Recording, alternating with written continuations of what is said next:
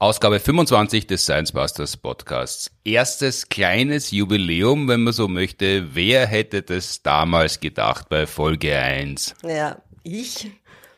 Ich eher auch.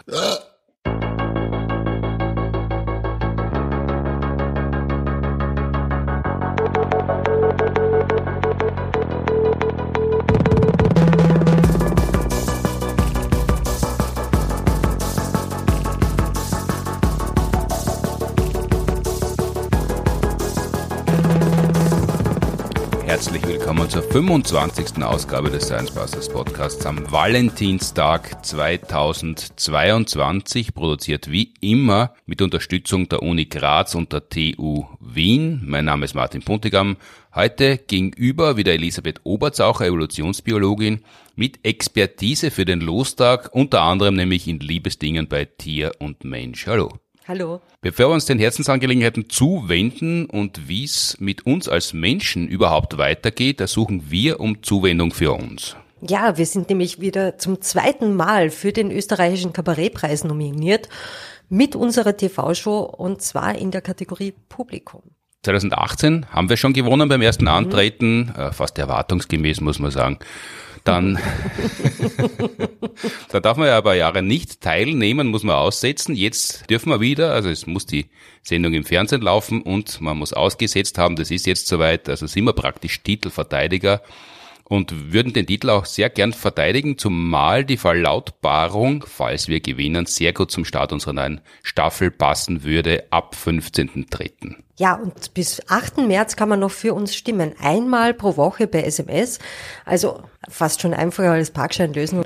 Ähm, also vielen Dank jetzt schon für die Stimmen und den Link äh, findet ihr natürlich in den Shownotes. Und während die ersten SMS für diese Woche in den Äther fliegen, stellt uns der Markus eine Frage, die er per Mail geschickt hat unter podcast at sciencebusters.at. Ja, liebe Sciencebuster Team, ich interessiere mich sehr für die Evolution des Menschen, für die Frage, wohin entwickelt sich der Mensch in Zukunft? Wir wissen ja, unsere Vorfahren vor ein paar hundert Jahren, die waren zum Beispiel kleiner, deutlich kleiner als wir heute.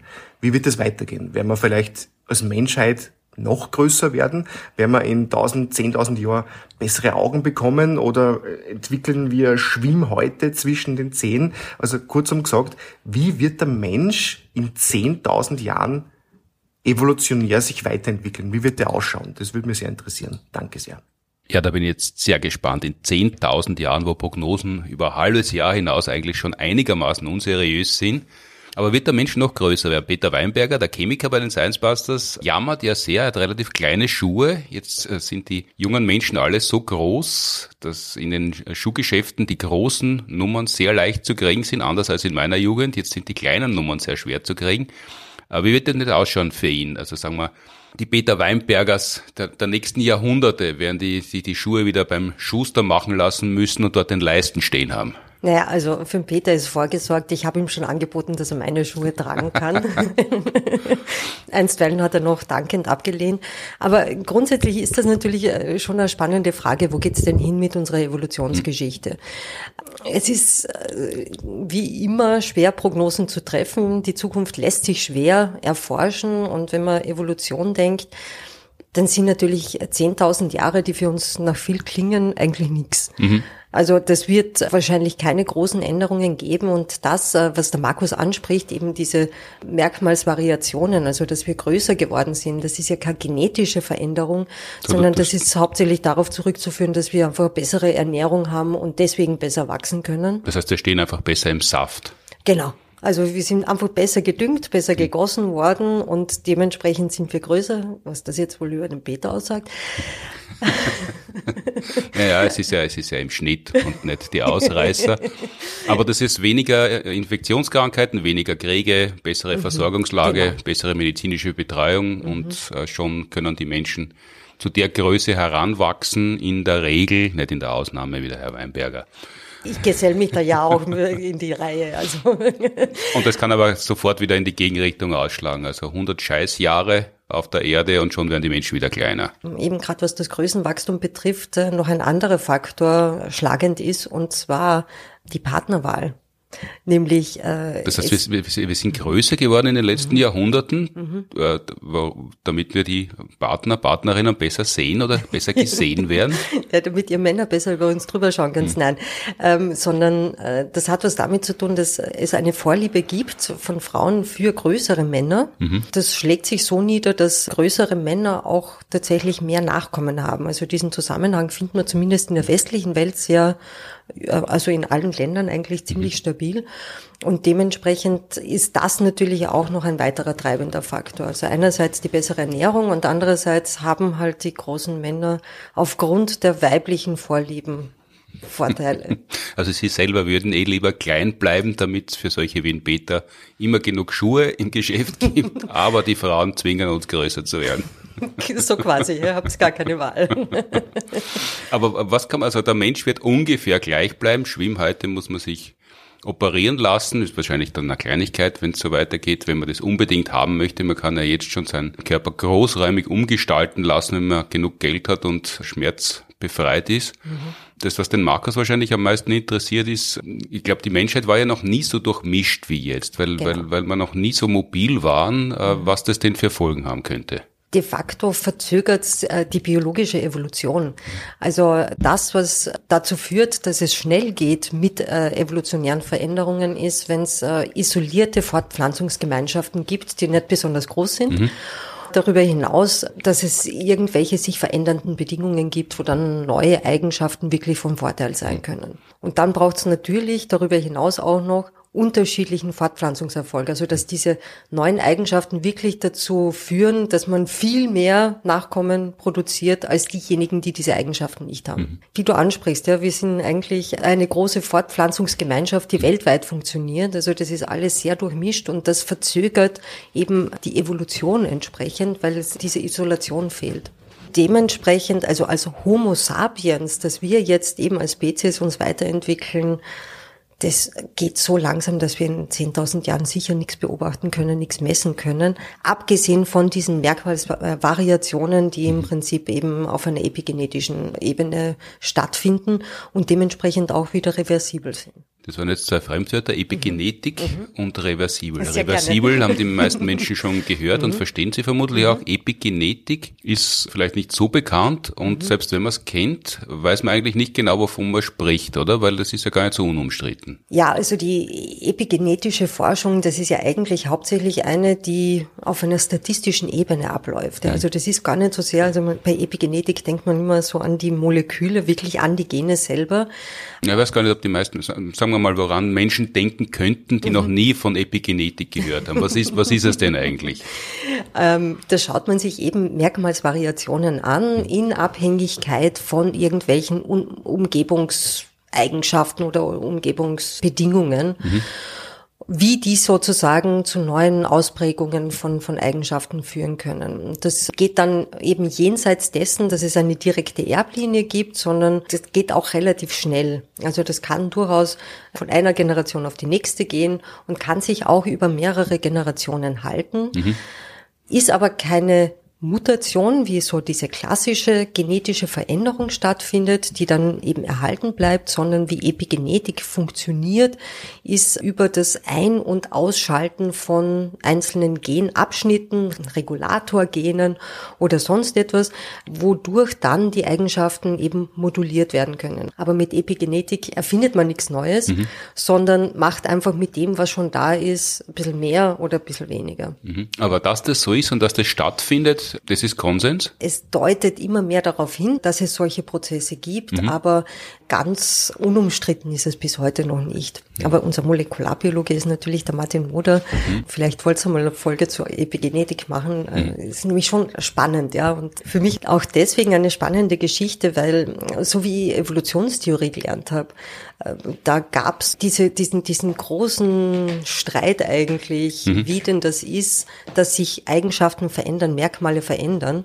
Und da gab's die einen, die eben die Verfechter, die gesagt haben, das ist dieser zufällige Prozess eben, wie wir äh, heute auch eben von diesem Mutationsprozess ausgehen, wo dann die Selektion angreift und bestimmte Merkmale eben als vorteilhaft sich herausstellen mhm. und deswegen bleiben es dann. Und dann gab es aber den Lamarck, der ist vielleicht auch noch ein Begriff, der Lamarck, der mhm. ja davon gesprochen hat, dass der Sohn des Schmieds ist irgendwie größer und stärker als der Sohn vom Schneider mhm. und hat deswegen gemeint, dass man diese Muskelkraft eben auch weiter vererbt. Also diese erworbenen Eigenschaften, die man im Laufe des Lebens erwirbt, mhm. kann man auch weiter erwerben. Und das wäre im Prinzip Epigenetik. Lamarck war eigentlich, ja, seit Darwin verpönt und da hat man eigentlich immer gesagt, das ist ein vollkommener Unsinn, erworbene Eigenschaften können nicht weiter vererbt werden und die Epigenetik wäre jetzt im Prinzip ein Weg, wie erworbene Eigenschaften schon weiter vererbt werden könnten. Mhm, aber das klingt so einleuchtend, dass es mhm. schnell populär wird genau. und dann wahrscheinlich auch schnell vereinfacht wird. Mhm. Da gibt es ja so große Erzählungen von Hungersnöten in Skandinavien, ich glaube Schweden oder Finnland, keine Ahnung genau, wo das war, wo die Großelterngeneration gehungert hat und deshalb haben die Enkel viel länger gelebt und eine viel höhere Lebenserwartung gehabt. Und das hat man darauf zurückgeführt, dass da epigenetisch Mordstrom der Teufel los ist und äh, wenn man dann aber das Gesamtbild sieht, was sie alles in der Zeit geändert hat, dann ist wahrscheinlich der Effekt deutlich kleiner. Genau, das ist eben das große Problem bei dieser, bei dieser Epigenetikforschung, dass das im Prinzip so funktioniert wie diese ganzen Studien, die man eh aus der, der Presse kennt, wo man dann liest irgendwie so, wie gesund Kaffee ist oder das eine Glas Rotwein pro Tag und ich weiß nicht was alles die Basis von diesen Aussagen ist im Prinzip die gleiche Basis wie die von äh, epigenetischen Studien, mhm. nämlich, dass man hergeht und sich in einer Population anschaut, wie sich denn bestimmte Eigenschaften verändern und dann durch diese Korrelationen, durch diese eben gemeinsam auftretenden Ereignisse eben versucht sozusagen Zusammenhänge herzustellen. Mhm. Aber der kausale Zusammenhang, der ist eigentlich nicht bewiesen in mhm. irgendeiner Form. Dieses große Problem zwischen Korrelation und Kausalität. Genau. Also was weiß ich, wenn man das auf eine ganz comicartige Ebene runterbrechen möchte, wenn der, der burgenländische Landeshauptmann sagt ganz gern Sachen, die die SPÖ-Parteivorsitzende in Österreich in Schwierigkeiten bringen und wenn gleichzeitig im Skiweltcup dauernd Österreicherinnen und Österreicher gewinnen, würde man die Korrelation herstellen, immer wenn der vor ein Mikrofon tritt und halt sein, sein Zeug absondert, dann äh, gewinnen Österreicherinnen und Österreicher Skirennen. Mhm. Aber das ist natürlich kompletter Quatsch. Absolut. Es gibt auch tatsächlich äh, Menschen, die sich einen Spaß draus machen, dass sie einfach zwei Variablen hernehmen und die miteinander korrelieren. Da entstehen die wundervollsten Grafiken. Da kommen teilweise wirklich Zusammenhänge zustande, wo man sich denkt, das muss rein aufgrund der Zusammenhänge der Daten hm. einen kausalen Zusammenhang haben.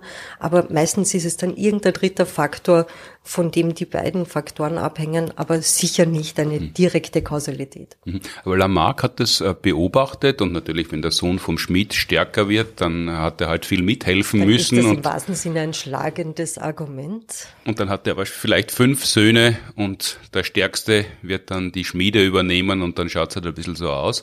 Mhm. Aber wir sind die vielleicht die zweite Generation, vielleicht die erste Generation, schwer zu sagen, die das auf molekularbiologischer Ebene jetzt überprüfen kann, was denn da dran ist. Genau, jetzt geht sozusagen wirklich daran, die Mechanismen zu identifizieren und das ist halt eine Sache der kleinen Schritte, wird jetzt auch bei anderen Tiermodellen erstmal untersucht. Also bei Menschen gibt es jetzt noch nicht wirklich diese, äh, eben diese mhm. mechanistischen Untersuchungen. Da schaut man wieder, wie das bei Mäusen geht, bei Tieren mit äh, kürzeren Generationenfolgen. Genau.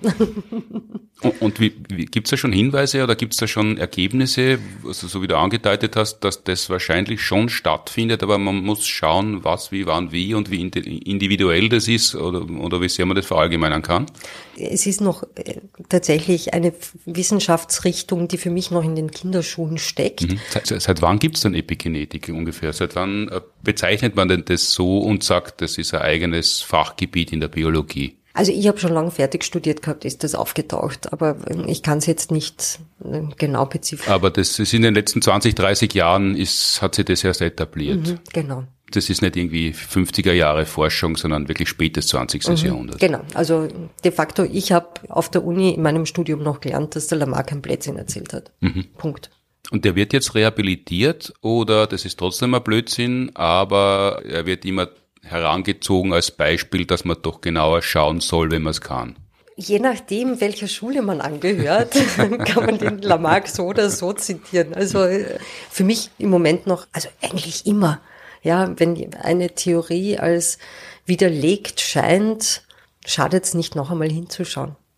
Auch später. Immer? Naja, es hängt schon davon ab, wie gut, wie gut sie widerlegt ist, aber. Mhm. Und ob es überhaupt eine Theorie ist. Genau. Ja, also bei Hypothesen, die widerlegt sind, braucht man nicht nochmal hinschauen, oder doch? Naja, also das hängt schon davon ab, äh, eben welche Studien haben das widerlegt, wie gut sind die gemacht, mhm. ähm, weil oft sind Hypothesen von einer sehr schlechten Studie verworfen worden und dann kommt eine sehr gute Studie daher und findet genau das Gegenteil, mhm. dann glaube ich doch lieber der guten Studie als der schlecht gemachten Studie. Und dementsprechend ist es für mich schon so, dass wiederholtes Untersuchen von Hypothesen jetzt nicht oder Testen von Hypothesen nicht etwas Verwerfliches ist, sondern etwas sehr, sehr Wünschenswertes. Das eigentlich viel zu selten passiert? Oh ja, viel zu selten. Also von Wissenschaftsdisziplin zu Wissenschaftsdisziplin wird das unterschiedlich gehandhabt, aber gerade die, wo es halt schon große Skandale gegeben hat, mhm. die haben schon ein bisschen dazugelernt und da wird jetzt eben auch dieses, ich mache etwas, was vorher schon jemand anderer gemacht hat, noch einmal ähm, durchaus auch als etwas Wertvolles schon langsam gesehen. Also auch da, als ich angefangen habe mit Wissenschaft, hat man mit einer Replikationsstudie, also mhm. mit noch einmal testen, eigentlich keinen Meter gemacht. Das wollte niemand publizieren und mittlerweile ist das durchaus auch etwas, wofür sich die Wissenschaftsgemeinschaft auch durchaus interessiert. Da, da haben wir unlängst ja darüber gesprochen, der Florian Freistetter und ich, dass es eben nicht nur wichtig ist, das, was gelungen ist, zu mhm. überprüfen, mehrfach am besten im mhm. Zeitabstand, sondern dass das, was misslungen ist, zu bestätigen, dass es eh noch einmal misslingt und noch einmal misslingt und dass das, dass das langsam üblicher wird, aber dass das halt genauso wertvoll ist, äh, zu wissen, dass was noch immer nicht funktioniert. Genau. Also total wichtig und vor allem auch drüber reden. Über alles, was hm. funktioniert hm. und was nicht funktioniert, gleichermaßen. Also da jetzt keinen Unterschied zu machen, ist wahnsinnig wichtig. Weil wenn alles, was nicht funktioniert, einfach in der Schublade verschwindet, mhm. dann hat man natürlich das Problem, dass man diesen positiven Bias hat, dass man nur die Ergebnisse publiziert, wo sozusagen die Hypothesen unterstützt werden. Und dann wird das niemals korrigiert und richtig gestellt, wo man mhm. sich mal geirrt hat. Wie kriegt man denn das jetzt hin, dass man das nicht, wie soll man sagen, dass das jetzt nicht Tür und Tor öffnet, zu sagen, alles, was Quatsch ist, kann trotzdem irgendwann einmal stimmen, weil das mhm. dieselbe Argumentation verwenden ja Esoteriker, Esoterikerinnen für ihren Stiefel, den sie die ganze Zeit behaupten und verkaufen und sie da, daran bereichern. Aber dort weiß man ja teilweise wirklich sehr, sehr sicher, dass das Unsinn ist und dort wird er zum Teil ernsthaft nicht mehr, mehr geforscht daran, weil schon so sauber feststeht, dass es ein Unsinn ist. Wie, wie, wie zum Beispiel in der Homöopathie. Da schaut kein Mensch, dass er eine Studie hinkriegt, dass er endlich noch einmal nachschauen kann, ob das eh nicht funktioniert, sondern da geht man davon aus. Wo ist denn diese Grenze? Ab wann sagt man denn, das lasst mir jetzt wirklich bleiben, weil es schade um Zeit und Geld ist und wir haben echt andere Probleme. ja, offensichtlich haben wir dieses Problem leider halt immer noch. De facto ist es so, dass wenn wirklich äh, das erschlagende Übermaß der Studien zum gleichen Schluss kommen, mhm. dann kann man sozusagen ein Hackerl drunter machen und sagen, irgendwie so, naja, dieser Schluss muss wohl stimmen. Dass man das jetzt irgendwie so mit einer genauen Zahl beziffert, das kann man nicht machen. Das hängt von unterschiedlichen Faktoren ab. Das ist einerseits, um welchen Effekt handelt sich das überhaupt? Ja, also mhm. wenn es jetzt wirklich ein sehr kleiner Effekt ist, dann kann es tatsächlich sein, dass man wirklich mit Kanonen schießen muss, damit man so einen Effekt überhaupt finden kann. Mhm wo sich dann wieder die Frage stellt, ob es äh, wirklich ein nennenswerter und redenswerter Effekt ist, ehrlich gesagt.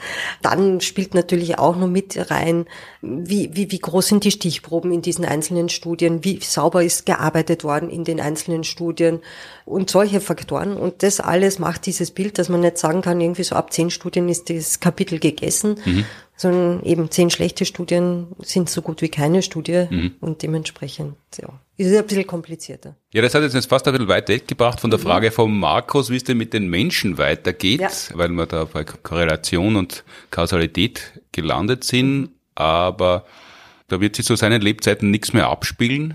Also zu unseren Lebzeiten sicher nicht.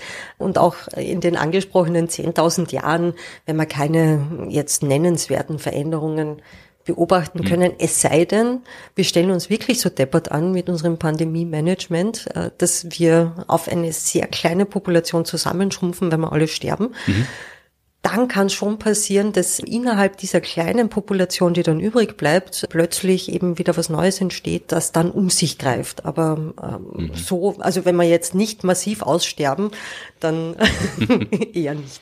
Ja, aber da, da steht ja nach der Pandemie, wenn die denn irgendwann einmal vorbei sein und überstanden sein wird, steht ja die Klimakrise vor der Tür, mhm. ein wesentlich größeres Problem, ein wesentlich massiveres Phänomen für die Menschheit. Mhm das deutlich lebensgefährlicher noch ist als die Pandemie, die wir jetzt äh, aufgrund der medizinischen Standards einigermaßen äh, überschaubar im Griff behalten haben können. Also das kann schon noch was verändern. Das heißt, da steht dann noch nicht fest, dass in 10.000 Jahren Aliens, falls sie denn landen sollten, dieselben Menschen vorfinden wie heute, sondern dann könnte es ganz anders sein.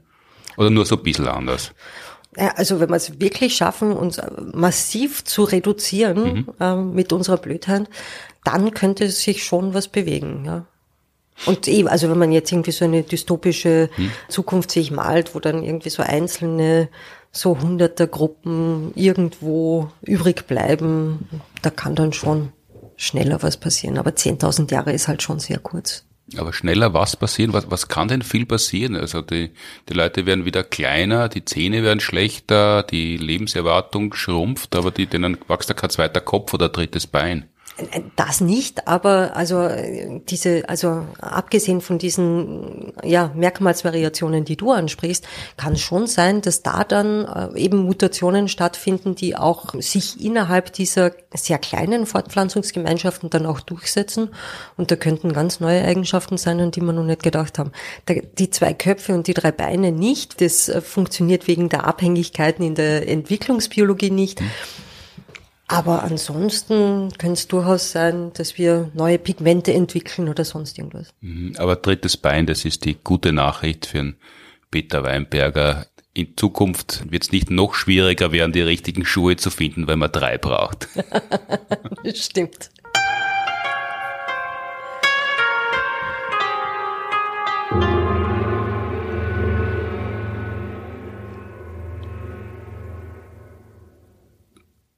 Danke, Markus, für deine Frage. Und um mit einem Kalenderspruch zu antworten, es wird wohl auch evolutionsbiologisch so bleiben, dass man die Menschen so nehmen muss, wie sie sind, weil es keine besseren gibt. Mhm.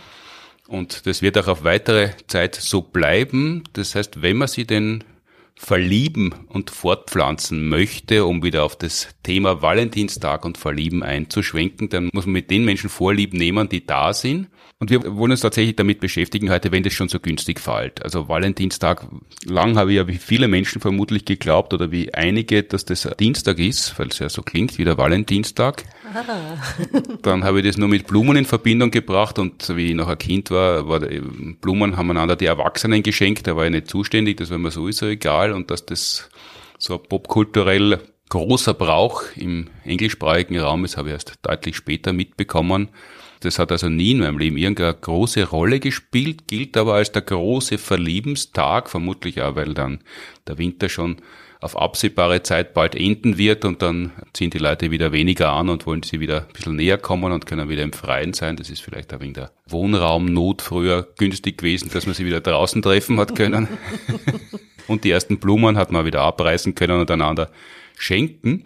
Da sind auch viele Bilder entstanden rund ums Verlieben, die teilweise ganz absurd klingen, wenn man sie denn ernährungsphysiologisch betrachtet, wie Schmetterlinge im Bauch. Das ist ja eigentlich was, was man sich nicht so wünscht. Das klingt so, wie wenn man nach einem Tropenurlaub zurückkommt und im Krankenhaus wird festgestellt, dass sie Insekten eingenistet hätten und die sind jetzt geschlüpft. Aber das ist natürlich ein Irrweg. Also man muss nicht Raupen essen, um Schmetterlinge im Bauch zu haben. Das muss man nicht, aber unter Umständen in 10.000 Jahren ernähren wir uns tatsächlich von Raupen und finden dann die Schmetterlinge im Bauch. Aber was, was ist denn das genau, was, was da so als Redensart Schmetterlinge im Bauch sind? Dieses Kribbeln, dieses komische Gefühl, das zwar angenehm ist, aber ungewohnt. Was passiert denn da? Ja, als erstes hat es Florence Converse beschrieben in ihrem Roman House of Prayer. Mhm. Sie hat dieses flaue Gefühl eben beschrieben, dass man hat, wenn man aufgeregt ist, das Herz schlägt schneller, aber auch ein flaues Gefühl im Magen. Mhm. Und das ist eben schon etwas, was wir mit Verliebtheit assoziieren. Das fühlt sich halt für uns schon ganz besonders an, aber woher das überhaupt kommt, also da liegen ja schon physiologische Prozesse dem Ganzen zugrunde. Mhm. Und zwar einerseits eben, dass unser Herz tatsächlich ein bisschen schneller schlägt, vor lauter Aufregung. Mhm. Und andererseits und, aber und auch... Das, aber das kriegt der Magen mit, wenn das Herz schneller schlägt? ja, der Magen... hat das der mit dem Magen, Magen gar nichts zu tun? Ja, schon. Also der Magen, der, der kriegt es insofern mit, als das Verdauungssystem, immer wenn wir aufgeregt sind, schlechter durchblutet wird. Mhm. Die Verdauung ist gemeinsam mit unserem Gehirn unser gierigstes System, unser gierigstes Organsystem, mhm. was Energieverbrauch betrifft. Und wenn wir jetzt aber in einer Situation sind, wo wir uns aufregen, ähm, sind wir das ja nicht von ungefähr, sondern wir machen uns ja bereit für irgendetwas. Ob es mhm. jetzt das Verlieben ist oder das Davonrennen vor irgendeinem Raub, Raubfeind, ist es natürlich super, wenn wir für diese Aufgabe dann möglichst alle Energie zur Verfügung haben. Und deswegen fahren wir dann alle nicht unbedingt aktuell notwendigen physiologischen Prozesse herunter, um eben Energie zu sparen. Das kann einer der Gründe sein, auch äh, sprichwörtlich, dass man von Luft und Liebe leben kann, weil das Gehirn und dann meinetwegen auch das Herz mit ganz was anderem beschäftigt sind und das Essen gar nicht so wichtig? So habe ich das noch gar nicht betrachtet, aber das kann tatsächlich sein, eben mhm. also dass das sozusagen unser, unser Verdauungssystem, das äh, auf Sparflamme gefahren wird und dabei hilft einfach zu vergessen, dass wir eigentlich hungrig sein könnten, theoretisch, wenn wir mhm. nicht verliebt wären und auf alles andere vergessen würden. Damit man in einem romantischen Moment nicht sagen muss, ah, Entschuldige, ich muss kurz auf die Toilette. Das ist hat auch der, praktisch.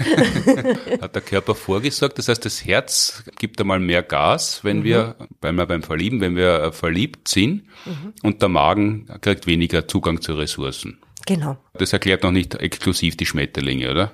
Eigentlich schon. Vielmehr passiert jetzt bei den Schmetterlingen eigentlich nicht. Das ist äh, eben etwas, was tatsächlich spürbar ist dass unser Herz schneller wird, das ähm, fühlt sich zwar toll an, mhm. ist aber eigentlich immer noch ziemlich lahm, wenn wir es vergleichen mit anderen Tieren. Also die haben schon einiges mehr drauf. Das heißt, wenn wir Herzrasen haben, gibt es Tiere, die deswegen stehen die noch nicht extra vom Stuhl auf, das ist noch nicht der Rede wert? Ja, Im Gegenteil, die würden sogar vom Stuhl runterfallen, weil es ihnen nicht reichen würde. Wessen Herz muss mehr arbeiten? Äh, ja, meistens sind es vor allem sehr kleine Tiere, die einen sehr schnellen Herzschlag haben. Zum Beispiel die Kolibris, die haben eine Herzrate durchschnittlich von 500 Schlägen pro Minute. So viel? Aha. Ja, das muss man sich irgendwie vorstellen. Eine Minute hat 60 Sekunden. Mhm. Das heißt irgendwie so, das sind ungefähr 10 Schläge pro Sekunde. Mhm. Das ist schon wahnsinnig schnell. Wenn ein Kolibri ein Metronom wäre, der wäre ganz schön schnell und laut.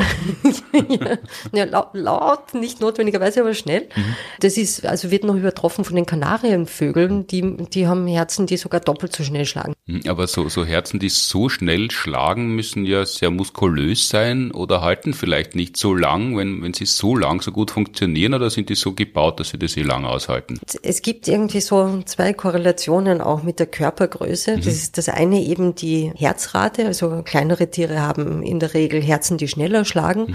Und kleine Tiere sind auch meistens kurzlebiger als große Tiere. Mhm. Ähm, ob das jetzt aber wiederum wirklich ursächlich miteinander zusammenhängt, das beantwortet äh, dieser Zusammenhang noch nicht. Also Kolibris werden nicht wahnsinnig alt. Dieser äh, schlichte Zusammenhang wieder, dass alle Lebewesen mehr oder weniger dieselbe Anzahl an Herzschlägen vor sich haben und wer schneller schlagen lässt, stirbt früher das ist wieder zu einfach gedacht. Das ist zu einfach gedacht. Aber äh, es gibt was anderes, wo, wo, wo sich Tiere sehr ähnlich sind. Bei der Dauer von bestimmten physiologischen Prozessen sind mhm. wir uns sehr ähnlich. Wie lange wir fürs Urinieren brauchen, mhm. da unterscheidet sich der Elefant nicht von der Spitzmaus. Das hat, glaube ich, sogar mal Ig Nobelpreis. Eh, die haben mit mir gleichzeitig einen Ig Nobelpreis gewonnen. Und ich fand das wahnsinnig mhm. faszinierend. Vor allem irgendwie so, ja, es gibt zwar eine sehr starke individuelle Variation, also mhm. einzelne Mitglieder einzelner Arten mhm. brauchen unterschiedlich lang und auch ein also man selber braucht ja nicht immer gleich lang, mhm. kennt man vielleicht aus eigener Erfahrung, aber der Durchschnittswert ist für alle Tiere gleich lang. Und das hat was mit Fluid Dynamics, also mit Strömungsdynamiken zu tun, weil die kleinen Harnröhren von kleinen Tieren, da kann nichts mehr rinnen, weil die so einen kleinen Durchmesser haben. Deswegen geht's da so langsam. Wenn die jungen Zwergspitzmausbuben um die Wette weit schiffen wollen, dann, dann versagen sie komplett. Ja, genau. Also da, da kommt mit Mühe und Not nach einer gewissen Zeit ein Tröpfchen raus. Genau. Anders ist es halt bei einem Elefanten, hm. wo ja da wirklich ein kleiner Fluss daherkommt in der gleichen Zeit. Und in der Zeit, in der halt die kleine Maus ihren Tropfen rauspresst, ist mhm. der Wasserfall beim Elefanten auch schon durch. Genau. Diese Zusammenhänge gibt's äh, zwar im Falle vom Urinieren, mhm. ist sozusagen auch die Ursächlichkeit geklärt. Das ist wirklich einfach reine Physik, die mhm. dazu führt. Bei den Herzen weiß man jetzt nicht ganz genau irgendwie so, also ob da jetzt wirklich ein ursächlicher Zusammenhang besteht. Die Kolibri-Herzen, die rasen durchgehend mit der Frequenz? Na eben nicht. Also wenn, wenn man jetzt wirklich so auf Power mit dem Herzen unterwegs ist, dann braucht dieses Herz auch ordentlich Futter. Die, die gesamte, der gesamte Stoffwechsel von den Kolibris ist äh, sozusagen auf Höchstleistung eingestellt. Und das bedeutet, dass die eigentlich dauernd fressen müssen. Mhm. Wenn die in der Nacht, also wenn sie schlafen, keine Nahrung zu sich nehmen, dann wird das bedeuten, also wenn sie da nicht ihren Stoffwechsel wirklich auf Sparflamme zurückfahren würden, würden die einfach verhungern, im Schlaf sterben. Wenn ein Kolibri was Arges träumt und Herzrasen kriegt während eines Albtraums, dann ist er tot, wenn er in der Früh aufwacht. Na, hoffentlich passiert einem Kolibri das nicht. Also hoffentlich haben die gute Träume. Aber den Herzschlag hat man ganz gut gemessen. Der ist ja klein, genau. der Kolibri gilt mhm. ja als einer der kleineren Vögel. Mhm. Ja. Wie, wie misst man da den Herzschlag? Den fixiert man und dann geht man davon aus, das ist die normale Frequenz, während der Kolibri gerade so irrsinnige Angst hat, weil er fixiert ist und deshalb halt Herzrasen hat? Na, also da gibt ja, also gerade für Herzrate gibt es sehr kleine Sonden, mhm. mit denen man das messen kann. Also das äh, tragen die dann auch über längere Zeit und so kann man schon einen mhm. Ruhepuls quasi feststellen. Und beim Schlafen, also gehen die Kolibris von 500 auf 40 Schläge zurück. Ja, das ist doch eine deutliche Reduktion. Mhm. Ja. Die verbrauchen ja sonst das äh, irrsinnig viel Energie, wenn mhm. sie fliegen. Die, die, die fressen ja, äh, wenn sie zu den Blüten fliegen, im, im Fliegen, mhm. jausen die ja und schlagen ja da, weiß Gott, wie oft er mit den Flügeln. Mhm. Wenn das ein paar Mal erfolglos ist, dann kann es auch sein, dass er zu kraftlos ist und auch nicht mehr losfliegen kann. Genau, also äh, deswegen ist das ja auch so, dass man wirklich aufpassen muss bei denen, dass sie genug äh, zu, äh, zu fressen finden. Ja, deswegen mhm. ist auch das Kolibri-Füttern in den Gegenden, wo es Kolibri gibt, äh, gibt auch wirklich eine wichtige Aktivität der mhm. Menschen. Also bei uns ist ja Vogelfüttern teilweise eigentlich nur für uns selber da mhm. und die Vögel sind gar nicht mehr so sehr darauf angewiesen. Aber dort ist es sehr wichtig, eben ihnen Nahrung und vor allem auch Wasser zur Verfügung zu stellen und Schatten. Also weil nämlich die Kolibris, wenn die überhitzen, was ja auch passieren kann mhm. durch eben diesen wahnsinnig schnellen Stoffwechsel, wenn da jetzt die Umgebungstemperatur auch noch hoch ist, dann können die überhitzen und überhitzen ist für kein Tier gut, eben vor allem für kein Gehirn. Dann fliegt er runter und dann ist er Ex-Kolibri. Mhm. Aber wie haben die das denn geschafft? Weil uns Menschen in der Form, dass wir uns um unsere Umgebung äh, anders kümmern, als dass wir sie gern aufessen, gibt's ja noch nicht so lang. Mhm die müssten das ja evolutionär bis zu dem Zeitpunkt, wo sie gefüttert werden im Schatten und hofiert werden, müssen sie es ja selber geschafft haben. Warum schaffen sie es jetzt nicht mehr? Ja, genau deswegen, weil es uns Menschen gibt. Also. All das, was äh, die Kolibris brauchen fürs Leben, äh, früher äh, einfach da war in der Natur und dadurch, dass wir Menschen durch unsere Lebensweise einfach massiv die Natur beeinträchtigen, hm. müssen wir halt dann kompensieren. Das ist ein bisschen so, wie wenn wir Straßen betonieren und dann einen Blumentopf draufstellen. So. Also, dass wir dann zum Beispiel bei der Krötenwanderung helfen müssen, weil, weil auf einmal eine Straße mhm. mhm. durchs Gebiet durchgeht. Und mhm. wenn es das alles nicht gibt, dann tun sie die Kröten zwar nicht leichter, aber es gibt halt mehr und die, die überbleiben, reichen. Wenn keine Straße da fährt, dann braucht man keinen Tunnel. Mhm. Während der Tunnel sozusagen nur etwas ein bisschen weniger schlimm macht, als es durch uns Menschen gemacht worden ist. Kann sowas die Evolution der Kröten anfeiern? Weil auf einmal gibt es da Generationen, die bei ihren Wanderungen Tunnel kennenlernen, mhm. was ja spektakulärer ist, als einfach nur irgendwo über einen Gatsch oder einen Sumpf oder eine Wiese zu gehen, dass die draufkommen, da kann man durchgehen, das ist interessant und äh, das ist absichtlich da und das kann man gefahrlos benutzen, dass, dass dann schlauere Kröten rauskommen? Da würde ich jetzt tatsächlich den Tunnelbauern nicht so viel Mut machen, dass die jetzt dafür da sind, dass die Kröten schlauer werden. Vielmehr äh, sollte man einfach beim Tunnelbauen darauf achten, dass äh, die möglichst nahe an dem dran sind, was die Kröten eh schon kennen, mhm. damit sie nichts Neues lernen müssen, sondern das in ihrem Verhaltensrepertoire eh schon drinnen ist. Und da tun sie die Kröten leichter und denen braucht man dann am anderen Ende des Tunnels nicht auf einmal irgendein Tablet oder Zeitung hinlegen, weil sie sich ausrasten, dass er was zum Lesen haben. Kommen wir wieder zurück zum Herzschlag. Wenn die Kolibris, äh, wie du sagst, 500 Mal pro Minute schlagen können und nur 40 Mal im Schlaf, im Vergleich dazu, wenn wir Menschen aufgeregt sind, dann haben wir so 150, 160 Herzschläge pro Minute. Genau, also das kann äh, sogar über 200 Schläge pro Minute drüber hinaussteigen, je nachdem, wie gut trainiert wir sind. Ähm, Körpergewicht spielt eine Rolle, Geschlecht und Alter. Und diese Faktoren beeinflussen eben, wie schnell und wie langsam unser Herz werden kann. Mhm. Also je besser ich trainiert bin, desto niedriger kann auch der Ruhepuls werden. Weil dann weniger ausreicht?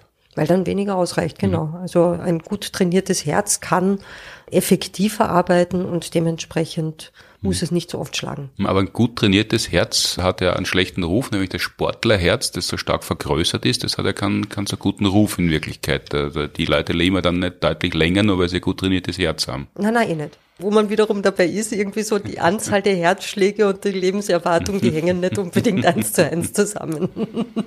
Warum verlieben wir uns überhaupt, ist äh, eigentlich die Frage. Ne? Mhm. Also das ist ja eigentlich ein seltsames Verhalten, oder? Also warum verhalten wir uns nicht einfach ganz normal unseren Mitmenschen gegenüber? Warum gibt es da eine Person, wo dann unser Hirn ausschaltet und wir ganz deppert werden? Mhm.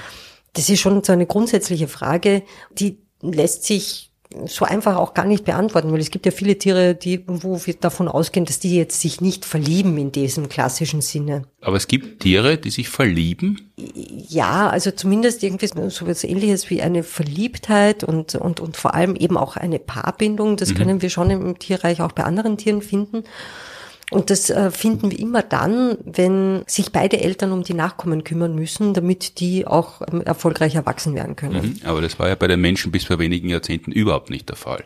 Das behauptest du jetzt so. Also kulturell, epigenetisch war die Rollenverteilung ganz anders und Aha. ist es ja zum Teil noch heute. Mhm. Aber das hat sich erst in den letzten Jahrzehnten äh, deutlich gewandelt? Nein, also elterliches Investment, das ist viel mehr als das Kind in den Schlaf wiegen mhm. oder sonst irgendetwas oder es zu füttern, sondern äh, elterliche Fürsorge, es ist ein ganz großer Themenkomplex mhm. eigentlich wenn wir jetzt irgendwie so weiter in die Evolutionsgeschichte mhm. zurückschauen als bis in die 50er Jahre, da braucht man nur noch einmal 50 Jahre oben drauf tun und mhm. dann sehen wir, dass tatsächlich eben elterliches Investment durchaus auch sich ähm, auf mehrere Köpfe verteilt und nicht nur auf den Schultern der Mütter äh, sozusagen geparkt ist, wie mhm. das eben in den 50er Jahren der Fall war. Und nicht nur beide Elternteile, mhm. nicht nur Vater und Mutter, sondern, sondern äh, das ist ja viel weiter verteilt. Also genau. teilweise die ganze Familie ist da zuständig, mhm. oder? Genau, also im Englischen gibt es ja diese Redewendung, äh, it takes a village.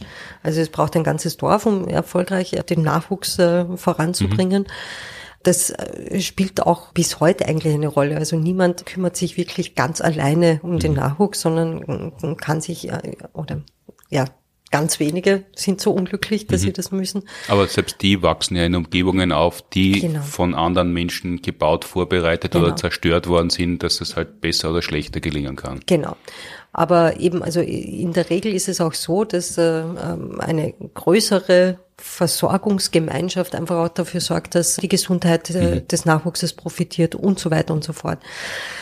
Auch die Väter tatsächlich spielen bei Homo sapiens eine wichtige Rolle als Fürsorger, um die eben dazu zu bringen, dass die sich auch um den Nachwuchs kümmern, ist die Verliebtheit durchaus ein wichtiges Instrumentarium, weil mhm. auf diese Art und Weise bleiben einfach zumindest für eine gewisse Zeit Paarbindungen aufrecht um sicherzustellen, dass ein gewisses Maß an väterlicher Fürsorge auch passiert. Mhm, da war jetzt zweimal gewiss und gewisses Maß. Also womit stellt man denn dieses gewisse Maß und die gewisse Zeit sicher? Weil da muss ja mhm. was passieren. Genau. Und Verliebtheit ist ja nicht umsonst so beliebt und so außergewöhnlich, weil da ist es ja sehr angenehm, während wenn die Verliebtheit nachlässt, ist es weniger angenehm. Was, was passiert denn im Körper, dass wir verliebt sind und es auch bleiben? Weil das hält ja zeitlang an, wenn wir Glück haben. Mhm. Beim Verlieben ganz wichtig äh, sind die sogenannten Verliebtheitshormone, die, äh, also das Phenylethylamin ist da eben sehr ausschlaggebend. Mhm. Das klingt sehr unromantisch, sorgt aber dafür, dass wir rasend verliebt werden. Das sorgt dafür, dass wir rasend verliebt werden und das ist äh, wirklich ganz toll, weil das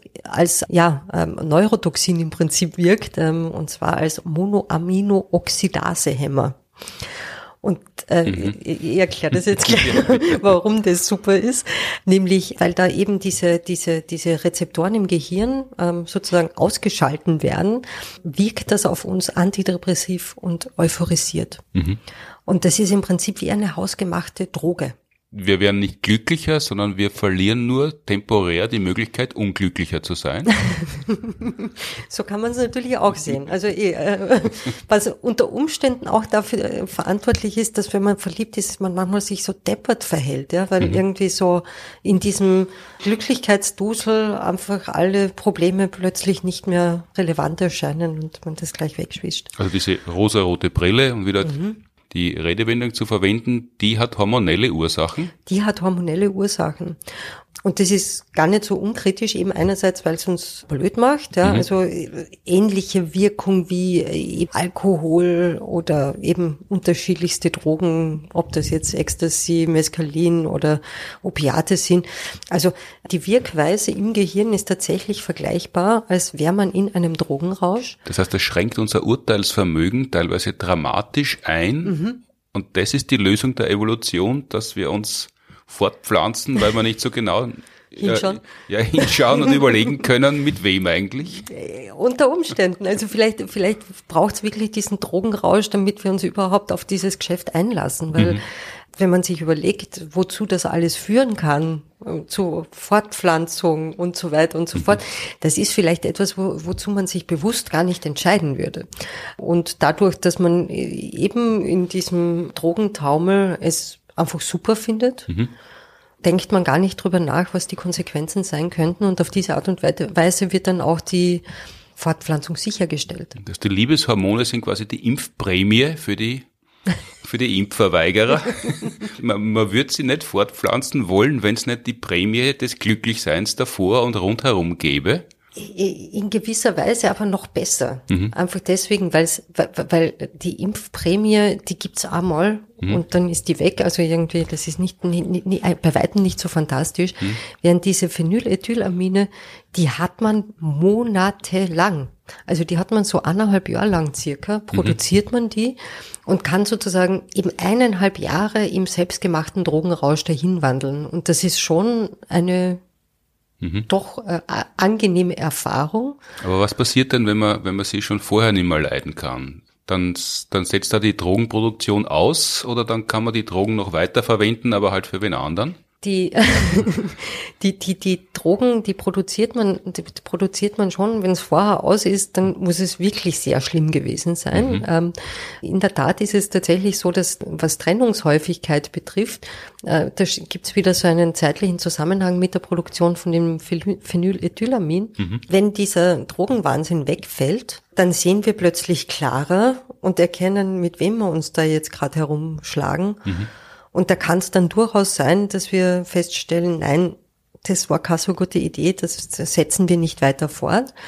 Aber man hat ja eineinhalb Jahre miteinander verbracht. Mhm. Und da, da passen neun Monate Schwangerschaft gut rein. Die passen rein, genau. Also irgendwie so, das ist zumindest einmal das, das, das Ärgste sozusagen erledigt. Äh, der Papa-Monat ist auch noch drinnen.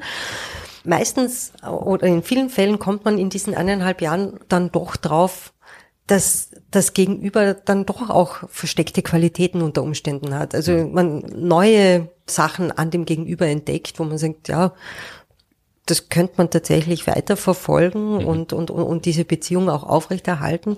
Was sehr hilfreich dabei ist, ist regelmäßiger Sex. Das ist günstig, wenn man zusammenbleiben möchte. Das ist sehr günstig, wenn und man zusammenbleiben mit, Und zwar miteinander regelmäßiger Sex oder, oder, ja, oder e egal.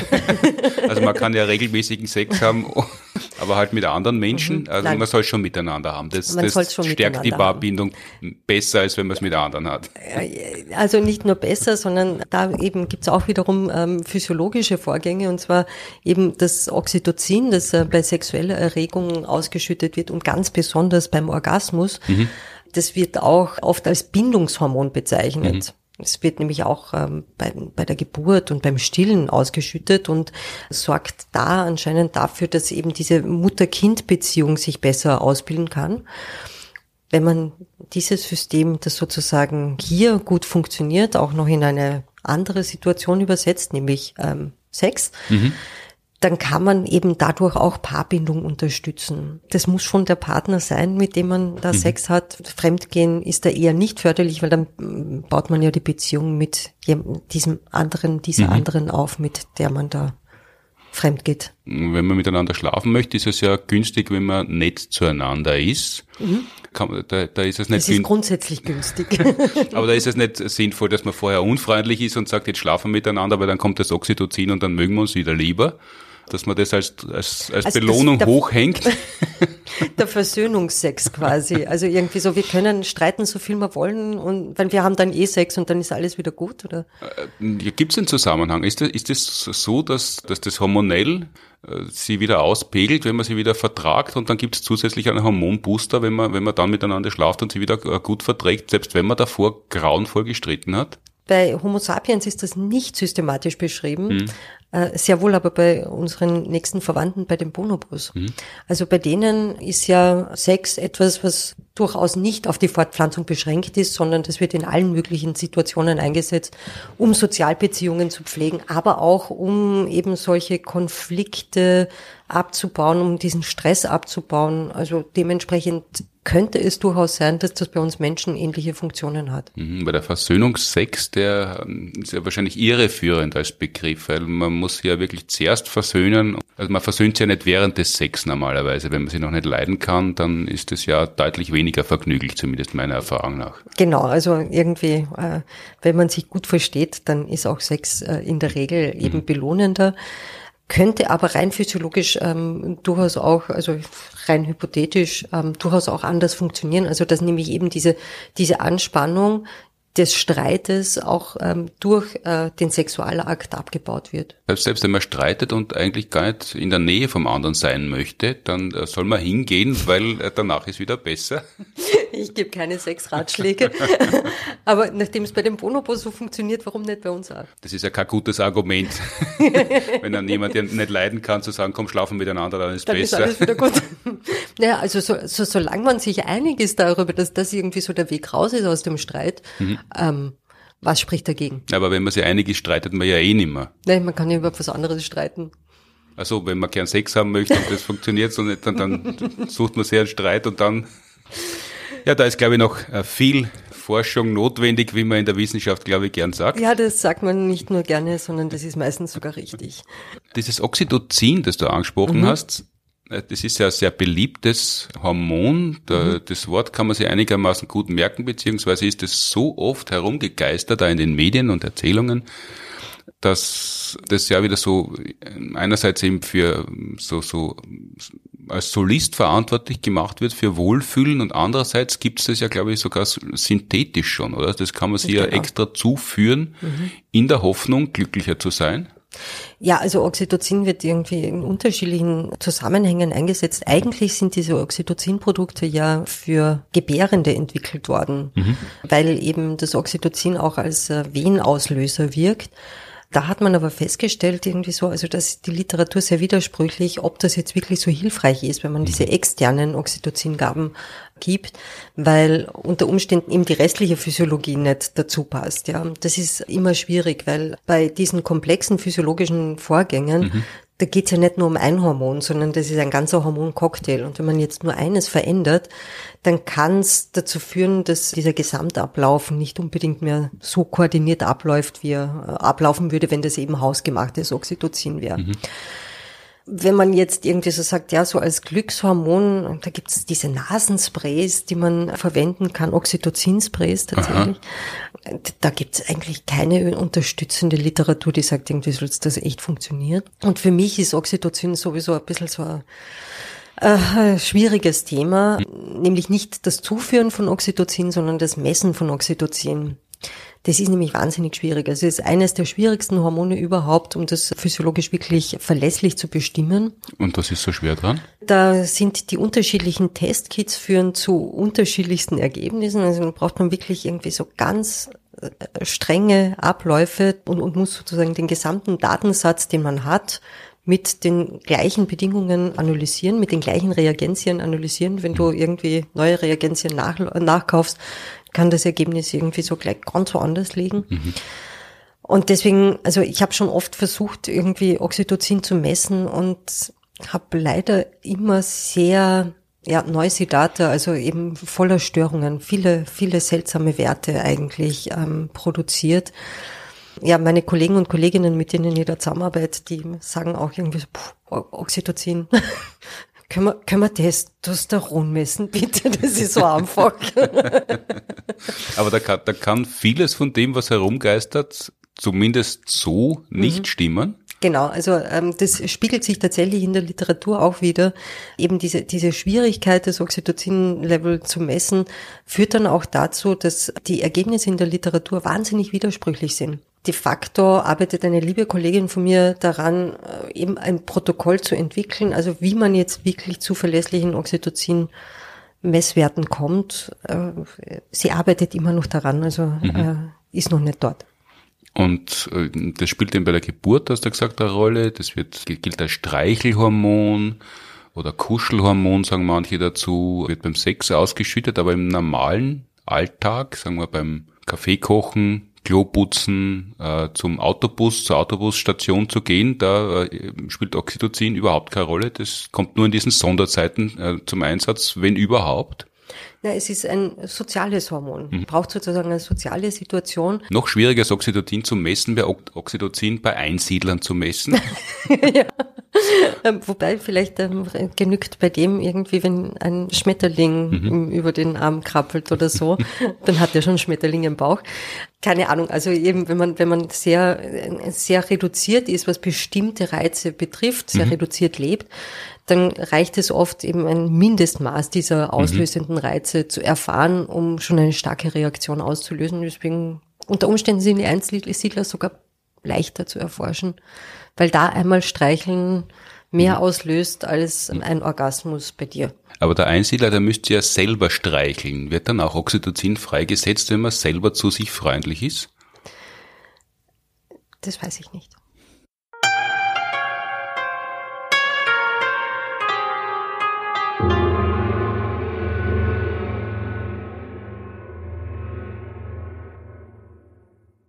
So, nach so viel Streicheleinheiten kommen wir wieder zu handfesteren Dingen. Letzter Teil des Podcasts sind wie immer die Tipps, Ankündigungen und heute zuallererst die Einlösung einer Auslobung. Florian Freistetter und ich haben vor zwei oder drei Ausgaben im Podcast gefragt, ob denn jemand wüsste, wofür Show Notes ein Akronym sein könnte, weil halt in der Astronomie die Akronymwut derartig wuchert und um sich greift, dass man also man hat das Gefühl, wenn man ein Wort dort liest, ähm, in, in irgendeiner astronomischen Publikation, dann muss das ein Akronym sein, aber wenn es oft gar keins ist.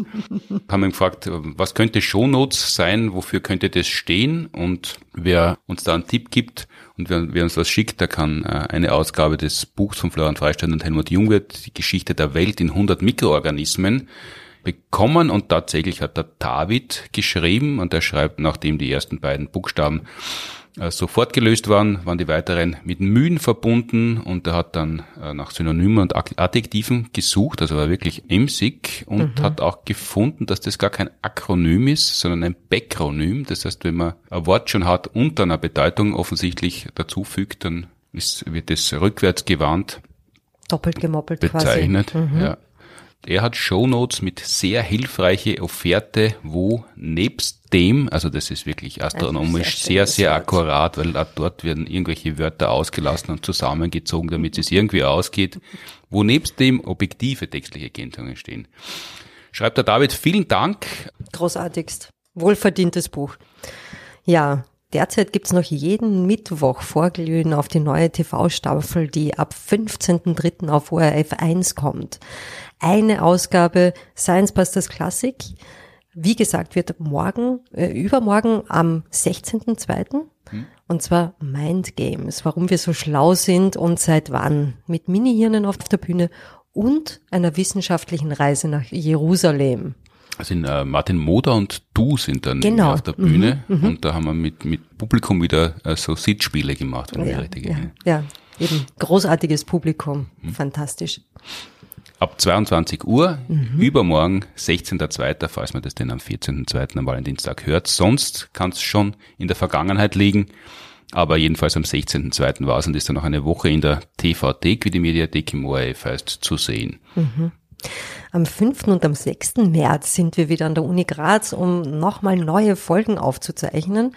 Äh, wenn ihr da dabei sein wollt, live, dann findet ihr den Ticketlink in den Shownotes, beziehungsweise auch auf unserer Website. Kommt vorbei. Es wird sicher ein Riesenspaß. Hm, und wir haben ja eine wunderschöne neue Bühne im mhm. Alumni-Hörsaal. Also da gibt's jetzt, das ist großes Hörsaal-Theater. ist fast, fast wie ein Kinoleinwand. Kino. Ja, genau. Mhm. Live kommen wir mit der Global Warming Party endlich wieder mal auf Tour in Deutschland vorbei. Am 17.3. in Hachenburg, 18.3. Stuttgart Renitenztheater und am 19.3. sind wir im Lustspielhaus und am 24. und davor noch am 24.2. spielen wir in Wien in der Kulisse Corona Spezial.